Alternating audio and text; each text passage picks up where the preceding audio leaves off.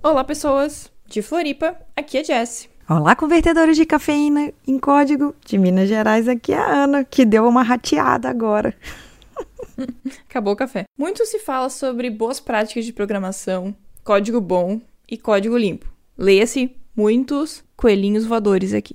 Porém, é difícil definir o que é um código bom. Por isso, existem alguns padrões e boas práticas que podem e devem ser seguidos para se ter um código performático e mais fácil de manter. No início dos anos 2000, um dos grandes nomes da programação, nosso querido Uncle Bob, nosso tiozinho, ele definiu um conjunto de cinco regras para nos ajudar a escrever código bom. E este conjunto é chamado de princípios SOL. E no episódio de hoje, vamos tentar, tentar explicar cada um deles. Nós vamos tentar em um episódio explicar os cinco. Exato.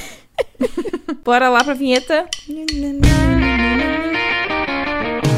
Você está ouvindo Pode Programar. Porque nós podemos. Porque nós podemos. Porque nós podemos. Porque nós podemos. Porque nós podemos. Porque nós podemos. Porque nós podemos. Porque nós podemos. Nós podemos. Porque nós podemos.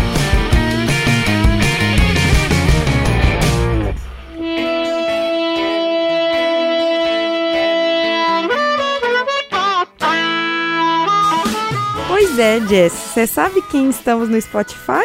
Quem, quem, quem? Nós! Nós estamos no Spotify. Nós vamos deixar aqui o link no post. Ou se você quiser, já pode procurar lá no, no Spotify. Procurar lá, pode programar. Para quem tem Deezer, também nós estamos lá também. Só que você vai ter que procurar por Mundo Podcast. A gente tá lá dentro do feed inteiro. E aí aproveite. Só que o Spotify é bem especial porque ele foi com a ajuda dos nossos apoiadores. E nós temos é, um programa de apoio, né? Como nós já falamos no, no episódio anterior, fizemos o lançamento oficial. Uhum. A gente recebeu alguns apoiadores novos. E hoje a gente vai deixar o nosso agradecimento aqui para todos eles. Uhum. Que é o Adriano Gonçalves, O André a Rodrigues, Caroline Xavier, o Lucas Latari, a Mariane Aguiar, o Rafael Rodrigues o Tarcísio Pieroni. e o Vicente Marçal. Que esse é sempre aí, tá sempre aí, né? Sempre, sempre. Tá até aqui no nosso podcast também.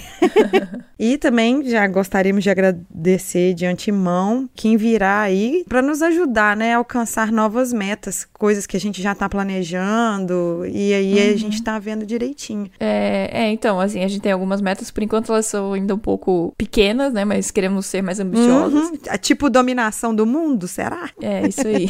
o, é, o episódio estar no Spotify, né? O podcast estar no Spotify não significa que não vai ter mais no site ou que você não vai conseguir assinar lá no seu, no seu aplicativo de, De podcast. agregador. É, ou até mesmo no, no aplicativo do Google, agora, Ah, né? Tem no é, iTunes também. Verdade, lançou o Google. O aplicativo novo do Google de podcast, que é bem simples, mas também funciona. Uhum. Então, só é só mais uma plataforma, que não é, é porque não era tão simples assim de entrar, ela precisava de algumas alguns requisitos. Que logo logo, né, para quem se interessa, vai estar lá no Mundo Podcast um tutorial de como fazer Sim, isso. o Thiago Miro já tá, tá colhendo todas as informações aí de como que a gente assinou, como é que a gente fez e tudo mais. Ele vai fazer um tutorial lá pra quem nos ouve que tá interessado de entrar no Spotify. Quem quiser nos ajudar, a gente tá lá no PicPay, é picpay.me barra pode programar. É, e lá no nosso site a gente tem uma, uma tela, uma, uma página de apoiadores, onde você pode ver todos os nossos apoiadores que são públicos, né? Porque você pode também nos apoiar anonim- anonimamente, caso deseje. Uhum. Temos lá, né, a carinha todo mundo.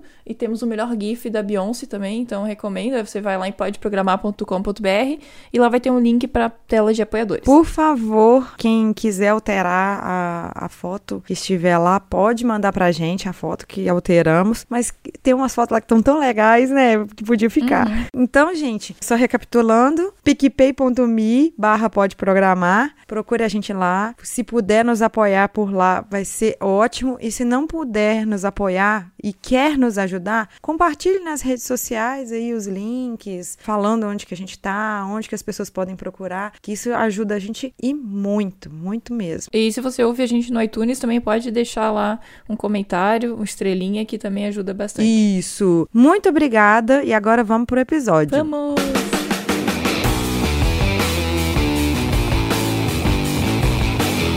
Então, gente, o que, é o Solid? Eu lembro que quando eu estudei Solid, pra valer, eu tava lá nas minhas matérias lá de arquitetura de software. Então, quando você tiver aí na. Geralmente, quem mexe mais com essa parte de arquitetura vai estudar numa especialização ou vai ter aí, acho que sistema de formação também, na, na graduação acho que também tem, vai ver isso melhor. Mas quem está desenvolvendo aí, independente se você está fazendo uma graduação ou não, é bom você ter esse conhecimento do Solid para te ajudar na sua vida de programação. E o que que é? Ele é um acrônimo formado por cinco letras e cada letra ela significa um princípio. Como a Jess falou no começo, é, esses princípios eles foram levantados pelo Uncle Bob ou Robert Martin ali por volta dos anos 2000. Só que aí é, esse esse acrônimo Solid ele só veio mesmo a ser mais difundido pelo Michael Feathers. Aí ele observou assim que conseguia formar essa palavra de sólido, de, de coeso, assim, se você pensar num código assim, ele conseguia montar essa palavra. Aí foi ele que montou. Legal, né? É, eu imagino o cara fica lá tomando café e pensando, puxa, como é que eu vou dar um nome? É porque assim, é, esses princípios, é, a gente vai ver que alguns são bem mais antigos. Com o tempo, né, no começo dos anos 2000, o Robert,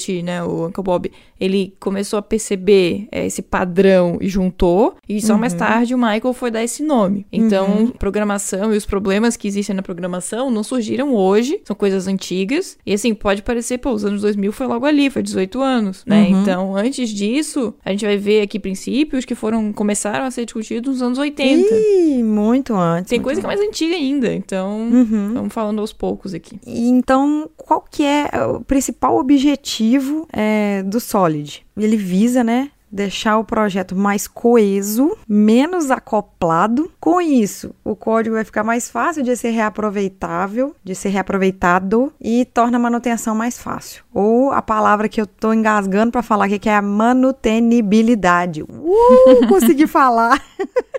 Qual é a ideia desse negócio de coeso e de acoplamento? Quando a gente fala que, que o sistema ele tá mais coeso, ele tá mais fácil de você conseguir fazer eh, manutenção, tudo mais. É, é o sentido do coeso aqui, na verdade, até vem já o primeiro princípio, né? Mas é as coisas terem coesão. Então, se algo tem que fazer uma coisa, ela só tem que fazer aquela coisa, entendeu? Então, as coisas, é, elas têm que fazer o que foi dito pra fazer. E menos acoplado quer dizer que ele, as classes, elas dependem menos entre si. Se consegue fazer o trabalho um pouco mais individual. Mas a gente vai explicar melhor isso ao longo dos princípios. Então, é, eu acho que seria bom também a gente já aqui no começo deixar bem claro que assim, se você tá totalmente perdido, não faz ideia de Solid, e assim, o Solid envolve muito, muito, muito programação orientada a objeto. Então, se você não tá por dentro, tá muito. É, começou a ouvir aqui, meu Deus, o que tá acontecendo? Volta lá no nosso episódio 4, que é sobre os, né, o início, né? Que a gente fala sobre programação orientada a objeto. Que lá você vai ter o, o, o começo, e depois vai lá e ouve o 21, que é sobre os pilares da programação orientada a objeto. Então, depois desses dois, você volta aqui. Certo. É porque assim, vai ser uma coisa complementando a outra. Se você pega só o sólido e você não tem nenhum, nenhum embasamento de PO, de programação orientada a objeto, você vai ficar muito perdido, muito perdido mesmo. Então tá. A gente também vai deixar. A gente fez uma pesquisa bacana, marota aqui. Mas deixa eu só falar mais uma coisa aqui. Solid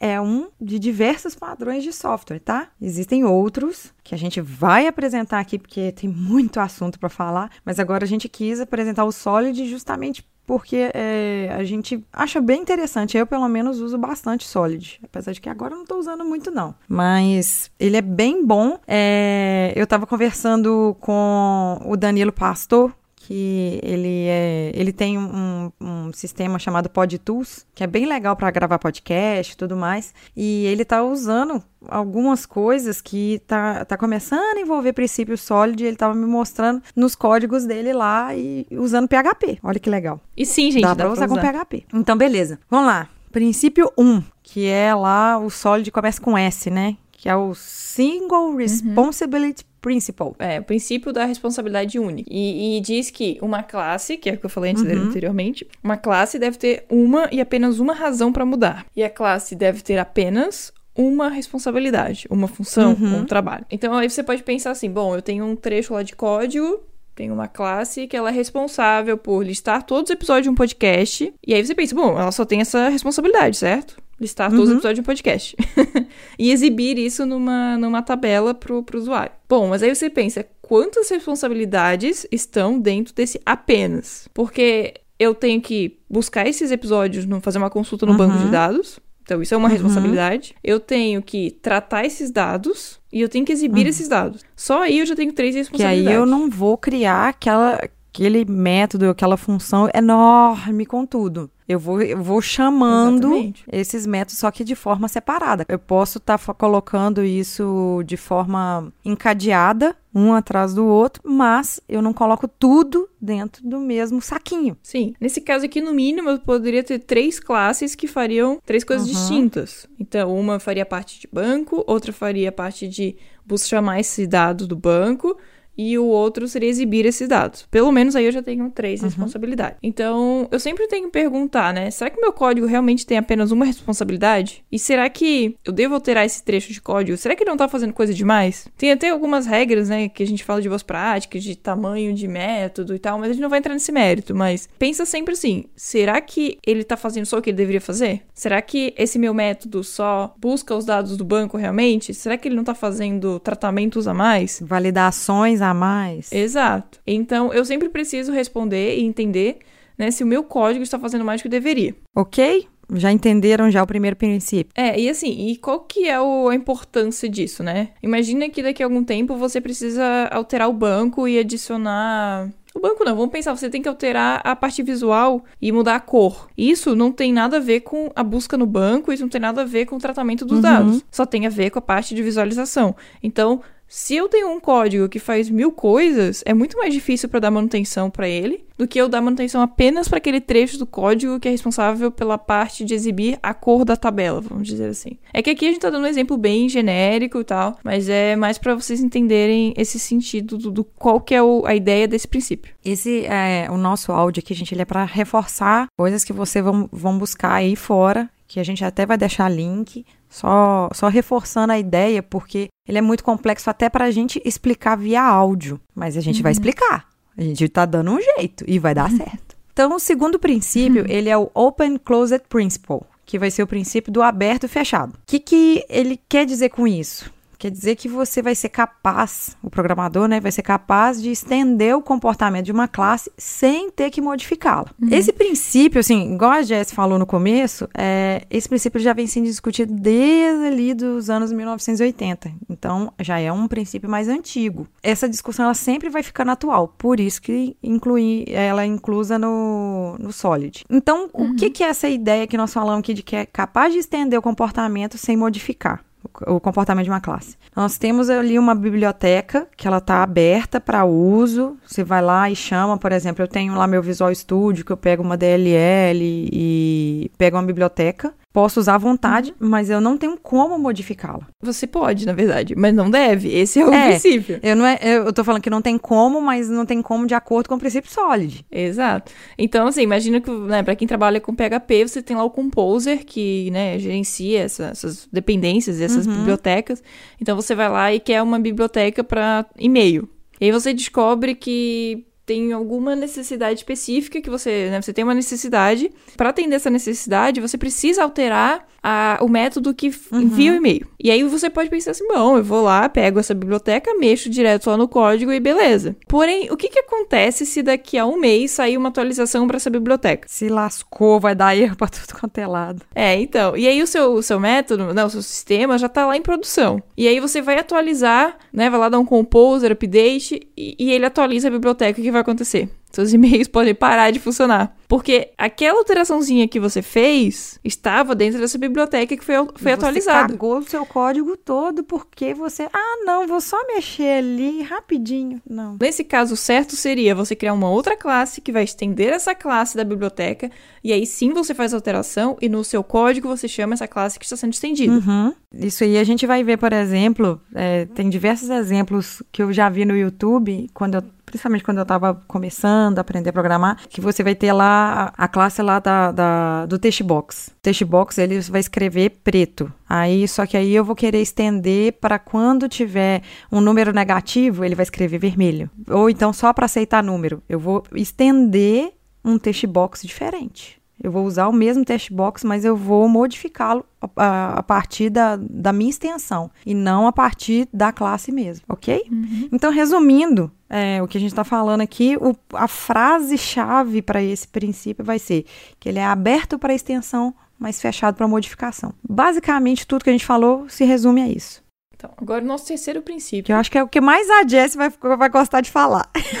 É, nosso terceiro princípio foi meio que uma surpresa, porque é uma surpresa muito legal. Que eu não tinha esse conhecimento, assim, sobre o porquê do nome desse, desse Esse princípio em específico eu também não sabia. E olha que, eu, que a minha prova da pós, eu tive que listar, eu tive que escrever todos os princípios sólidos, mas eu não sabia desse detalhe que você vai falar aí. É, então, até a gente pode fazer uma brincadeira com nossos ouvintes. A gente Hum. vai falar agora do princípio da substituição de Liskov. Por que, que você acha que esse princípio tem esse nome? 10 segundos pra E pensar. Vamos, vamos lá. Liskov, pra mim, é o nome de uma pessoa. Nome, sobrenome, sei lá. Certo? Certo? Então, e aí que vem o pulo do gato.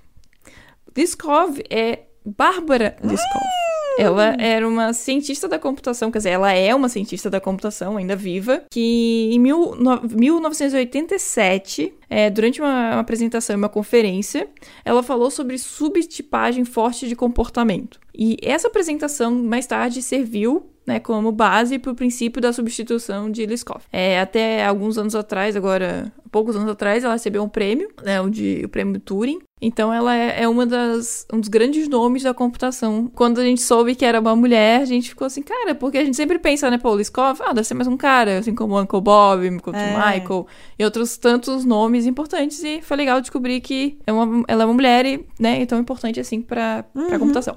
Mas voltando ao ponto principal, é, o que esse princípio fala é basicamente que classes derivadas devem ser substituíveis por sua classe base. Uhum. Então, eu tenho uma classe A. Aí eu pego, vou estender, de acordo lá com o princípio anterior que a gente falou do aberto e fechado, eu vou estender e vou criar uma classe B. Só que essa classe B ela vai ser uma classe espe- especializada. Por exemplo, a minha classe A, ela, como eu falei, ela é como se fosse um test box e a classe B é um test box que eu vou escrever números nela e vai ficar vermelho se ficar negativo. Vamos supor que é isso. E aí, pelo princípio, eu posso substituir o objeto pela classe mãe, que é a classe A. Ou seja, eu posso continuar usando o test box normal de qualquer jeito. Uhum. É, exemplo, vamos, vamos, né, dar um exemplo aqui, tipo clientes. Uhum. Se você tem clientes, beleza, ele tem nome, ele tem, sei, tem endereço, sei lá, ele tem lá os atributos dele, ele tem os métodos e tal. E aí você tem um tipo diferente de cliente que é o cliente VIP. Esse cliente, ele vai ter alguns é, atributos e alguns métodos diferentes, Uhum. mas ainda assim,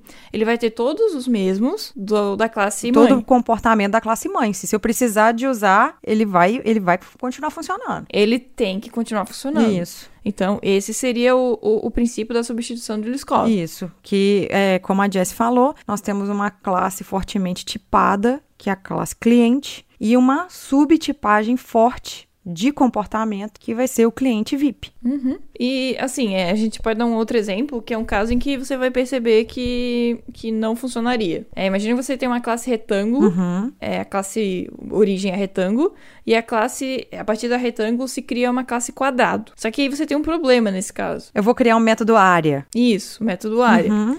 No, no método do retângulo, você teria que passar altura e Largura. e largura. Enquanto no quadrado, não. Você só tem um parâmetro. Então você vai ter um problema, Uhum. porque você não vai conseguir usar o mesmo método para as duas classes. É, a área para um, a área para outro são completamente distintas. É que esse sim, é um exemplo bem, bem simples, né? Mas para tentar explicar essa questão de que você perde a classe da filha, a classe mãe, ah, o método da classe mãe, ela para de, de fazer o mesmo sentido. Uhum. Agora nós vamos respirar fundo, porque agora a coisa já começa a ficar mais complicada para explicar.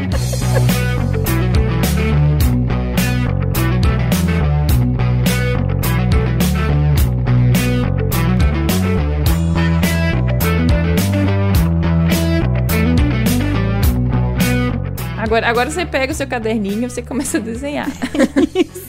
A gente ficou aqui quase uma hora antes de gravar, estudando como que a gente vai explicar esse, esse princípio e o último. Nós vamos falar agora o penúltimo e o último, porque como que a gente vai explicar isso aqui de forma de áudio, só Deus vai saber, mas vai sair. E a Ellen e o Thiago Miro vão dar a mágica aqui que o negócio vai ficar lindo e vocês vão entender tudo perfeitamente. Bora! Então, o próximo princípio, ele é o Interface Segregation Principle, ou princípio de segregação de interfaces.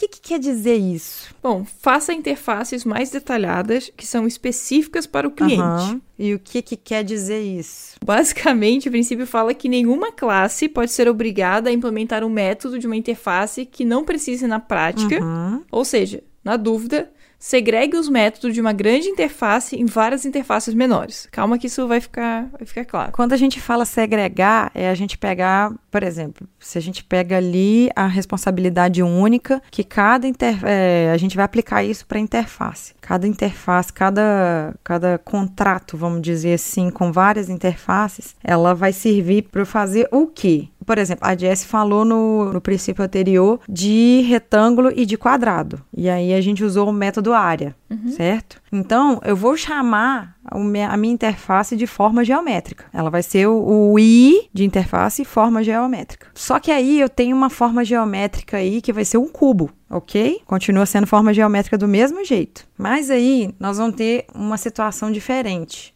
não tem necessidade de eu calcular a área de um cubo. Eu vou calcular, vai ser o volume de um cubo. Aí a coisa já fica um pouquinho diferente. Ao invés de eu ter uma interface chamada I forma geométrica, que ela vai aplicar tanto para o quadrado quanto para o cubo, eu vou segregar em duas interfaces. Aí eu vou chamar uma de I forma geométrica bidimensional e eu vou pegar o outro I forma geométrica tridimensional. Então eu vou pegar nessa fo I forma geométrica bidimensional, eu só vou colocar o método área lá. Eu não vou colocar volume lá, nela lá. Eu vou colocar, vai ser lá no, na, na tridimensional. Daí, quando eu pegar e criar lá minha classe direitinho cubo, eu só vou precisar implementar o método é, volume. E quando eu criar o meu método quadrado ou retângulo, eu só vou precisar de implementar o meu método área. Eu não preciso das duas coisas. Então eu segreguei aqui em duas interfaces, uma interface maior. Uhum. Quando eu comecei a perceber que a minha interface original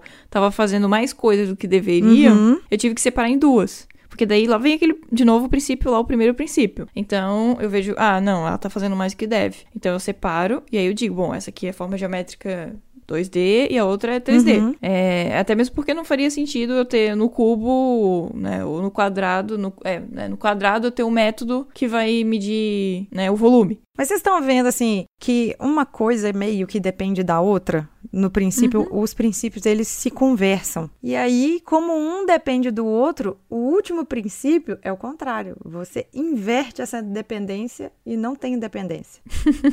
Esse eu- confesso que pra mim é o que me dá nó na cabeça. Então, se você também tá nessa aí, bate aqui. Mas vamos lá. Para explicar por áudio é um pouquinho mais difícil do que você ver o código assim. Mas vamos lá. Bom, é, a dependência. Dependence Inversion Principle. Que é o princípio da inversão de dependência. Uhum. Que diz que dependa de abstrações e não de classes concretas. Nós falamos de quadrado, de forma geométrica, bidimensional, tudo mais. E aí nós falamos da, da segregação de interface. Ao invés da gente depender diretamente da área, por exemplo, da gente fazer o cálculo da área, a gente vai depender, vai ser lá da forma geométrica é, tridimensional. Mas vamos fazer o seguinte: a gente encontrou nas nossas pesquisas, eu acho que um exemplo melhor do que esse aqui da forma geométrica, e a gente vai falar agora dele, porque a gente achou mais fácil da gente explicar por áudio o que, que vai acontecer aqui. Outra, outra coisa que o princípio fala é que módulos de alto nível, né? que É basicamente o que a Ana falou, que módulos de alto nível não devem depender de módulos de baixo nível.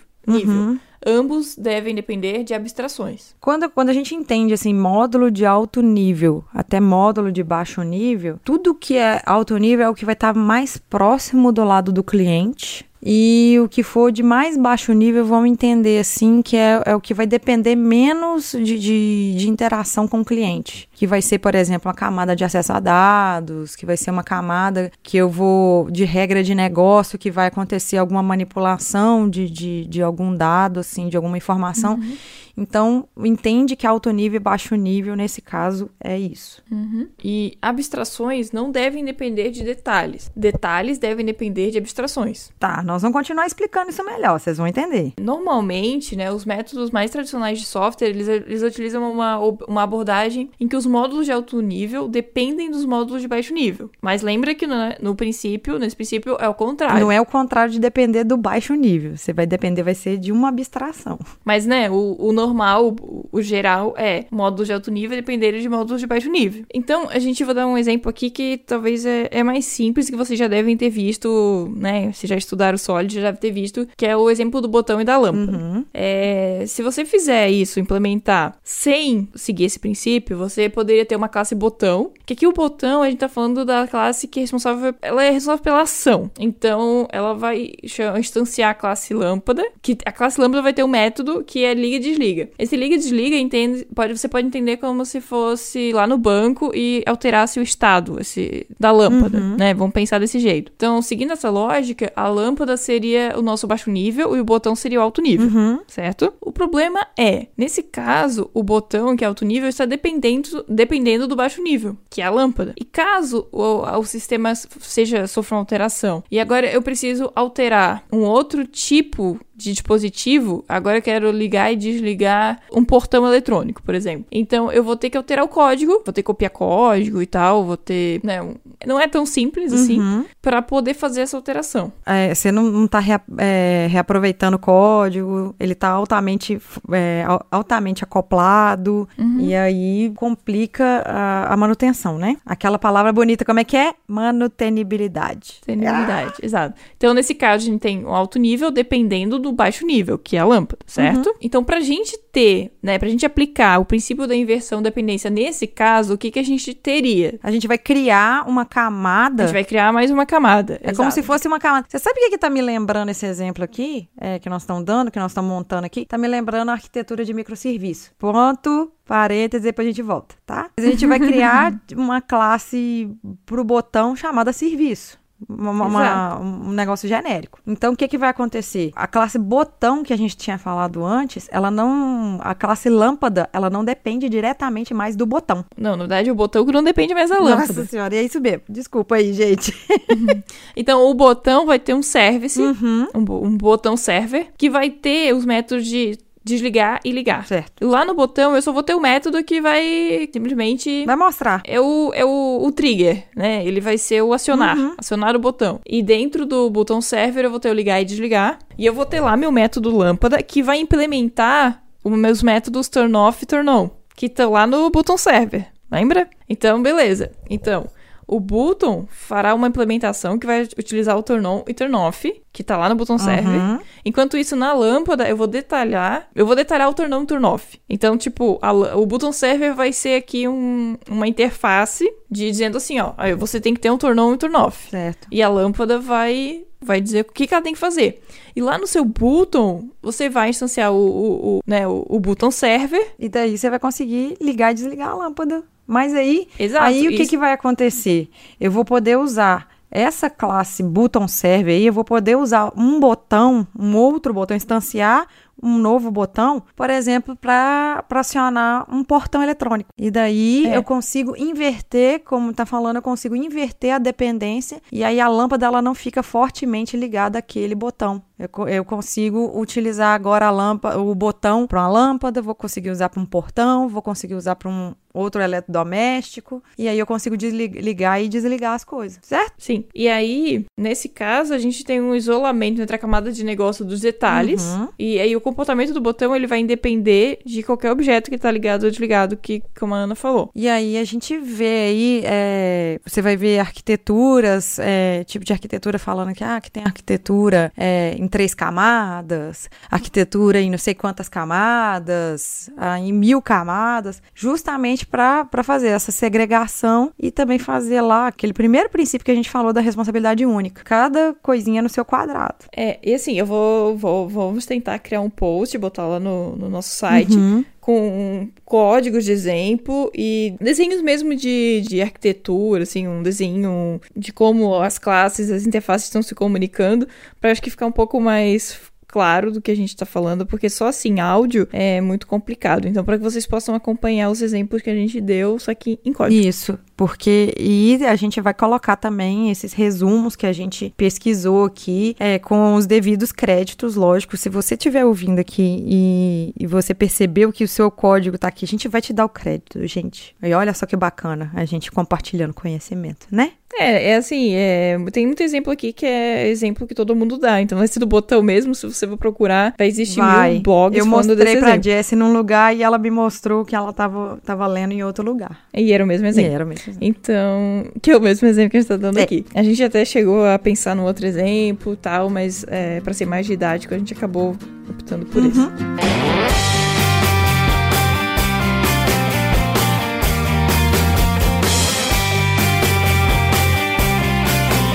Bom, vamos recapitular aqui os princípios novamente. É, sendo o primeiro, responsabilidade única.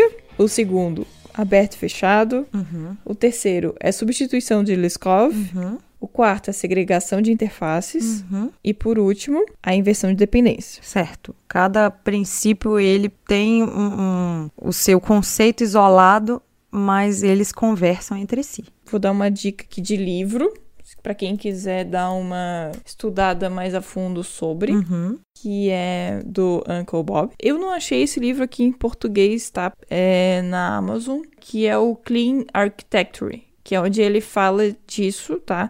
Ele tem outros livros que são o Clean Code, né? Que é o código limpo, e o Clean Code, que é o codificador limpo, que os dois aqui, eu, eu tô com eles aqui, tá? Uhum. E eles não, nem, não falam de Solid. Então, eu fui atrás aqui. O livro em que ele fala de Solid é no Clean Architecture, que é, é Guide to Software Architecture e Design. É, tem na Amazon, mas eu só, só achei em inglês. É, então, se alguém souber onde tem esse livro em português, se tem em português, eu também não achei. Qualquer coisa que você achar, manda pra nós. Coloca aí nos É, comentários. e assim, se vocês tiverem outros livros de referências, podem também compartilhar aqui com o pessoal. Uhum. Eu gosto, assim, tem um livro que é o livro que a gente estuda muito na quando a gente vai estudar engenharia de software, que ele vai, vai abordar um pouquinho isso, essa parte de arquitetura, não só de Solid, mas os padrões de arquitetura e tudo mais, que é o livro de engenharia de software do Pressman. Uhum. Que ele também é bem bonzinho pra estar tá estudando essas coisas aí. Aí, assim, é só vocês googlarem.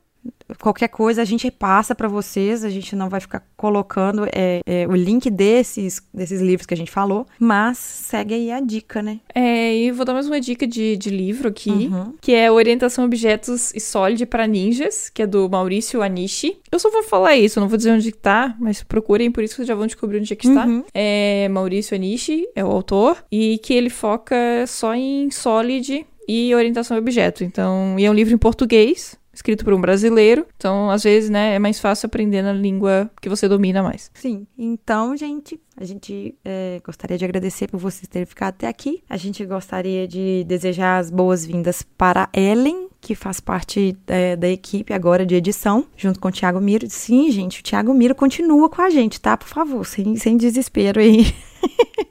Ele não nos abandonou, a gente jura. A gente só está acoplando mais pessoas para o nosso, nosso cast. A gente gostaria também de agradecer novamente quem nos ajuda no nosso programa de apoio. E vocês encontram a gente em diversos lugares. Só que aí é só você googlar Pode Programar, que o nosso site é podeprogramar.com.br. As nossas redes sociais vai ser arroba Pode Programar. No Telegram também, você buscar o nosso grupo, tá lá o arroba Pode Programar, que nosso grupo já está bombando com mais de 450 pessoas. Quase, quase 500. Sim, a gente nas redes sociais estamos no Instagram, no Facebook, Twitter. Estamos postando bastante memes. Se você tiver algum meme, manda pra gente, que aí a gente vai fazer a triagem e vai mandar com os devidos créditos. E se quiser mandar e-mail pra gente também, além da nossa área de contatos lá do nosso site, você pode mandar um e-mail direto, que é o quê, Jess? É pode programar, arroba mundopodcast.com.br. Então, é isso aí. E caso você queira ser um apoiador, a gente tá no PicPay. Uhum. Já temos nossa página de apoiadores lá no nosso site, que é o podeprogramar.com.br. Você pode fazer parte lá da nossa nossas carinhas bonitas Sim. e pode entrar e pode aparecer junto lá do Gabriel com, com a melhor foto. É, não, e eu não consigo, ele até riu lá no nosso grupo lá do Pode Programa, ele riu porque eu não consegui pronunciar o nome dele. Gabriel, eu não vou pronunciar de novo, é, vou, vou pronunciar, Didrik. É, um dia eu acerto. Didrich. Didrich. Didrich. Um dia eu acerto, um dia você me manda áudio. Ah, e mais um recadinho. Hum. Pra você que ouve a gente no, no iTunes, deixa lá é, avaliação, deixa lá um comentário que isso ajuda a gente bastante a aparecer lá entre os melhores podcasts. Isso, lá. E se inscrevam, vocês que estão aí. é, foi essa semana aí da nossa gravação, foi lançado o aplicativo do Google para podcast. Se você não gostava de usar agregador nenhum, ficou bem mais fácil agora de, de se inscrever. Inscreve lá e quanto mais inscrição, mais a gente vai estar em alta e vai aparecer também, ok? Uhum. Então tá bom. Um beijo para vocês e até a próxima. Tchau. Tchau, pessoas.